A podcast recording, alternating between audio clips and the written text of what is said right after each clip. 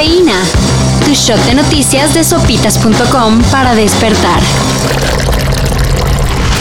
Hoy, a ocho años de la desaparición de los 43 de Ayotzinapa, Se espera que las manifestaciones que conmemoran la fecha sean duras. Aunque hace unos días la Comisión de la Verdad dio a conocer un nuevo informe del caso, tirando la verdad histórica y apuntando a posibles responsables. el fin de semana el país informó que la Fiscalía General de la República canceló 21 órdenes de aprehensión en contra de funcionarios y militares.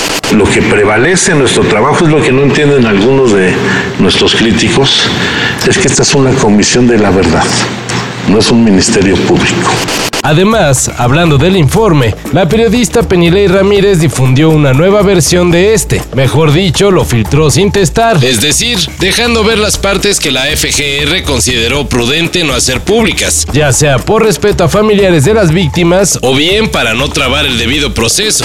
No, pero un momento, Te- por no, favor. no, eh, an- lo antes- quiero poner en contexto, Penilei. Sí, pero es que no me ha contestado la otra usted, pregunta de ayer. que después era- de esta, permítame.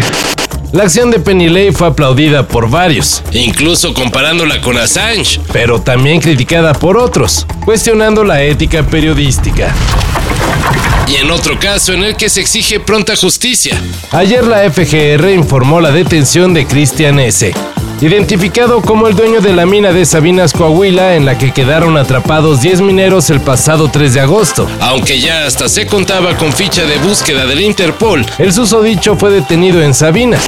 La Fiscalía General de la República informó que el hoy imputado presuntamente explotaba de manera ilícita un bien perteneciente a la nación. ahora se espera la detención de los otros dos responsables de la mina. quienes enfrentarían cargos por explotación ilegal de bienes de la nación. Bueno, me siento contento, feliz de haber venido a continuar, aunque no sea a jugar, a continuar mi recuperación aquí, este, porque como lo he dicho ya también, eh, este cambio de aires también a uno le hace falta de repente, eh, entonces es, es, es bueno.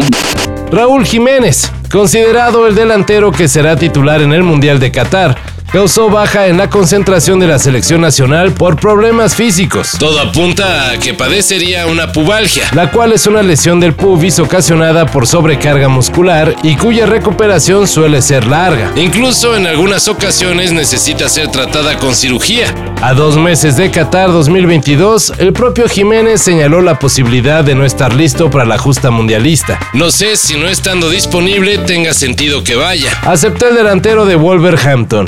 Parte de nosotros que no somos médicos es el que él no, nosotros en, qué en Argentina diríamos que él no nos tire la toalla, que él esté siempre positivo pensando que, que va a llegar. Apenas está arrancando la temporada de la NFL. Pero ya se están haciendo los preparativos para el Super Bowl. Los rumores decían que sería Taylor Swift la responsable del show de medio tiempo, pero gracias a una publicación en Instagram se puede dar por hecho que será Rihanna.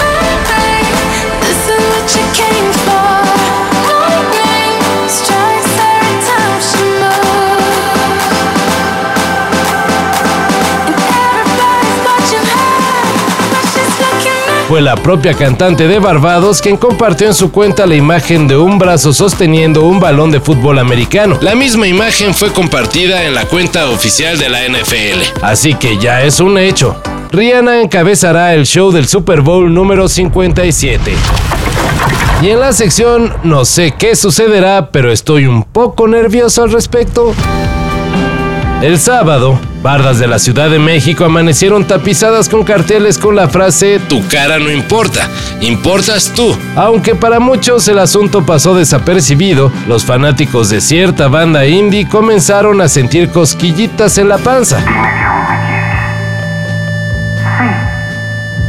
Te quiero.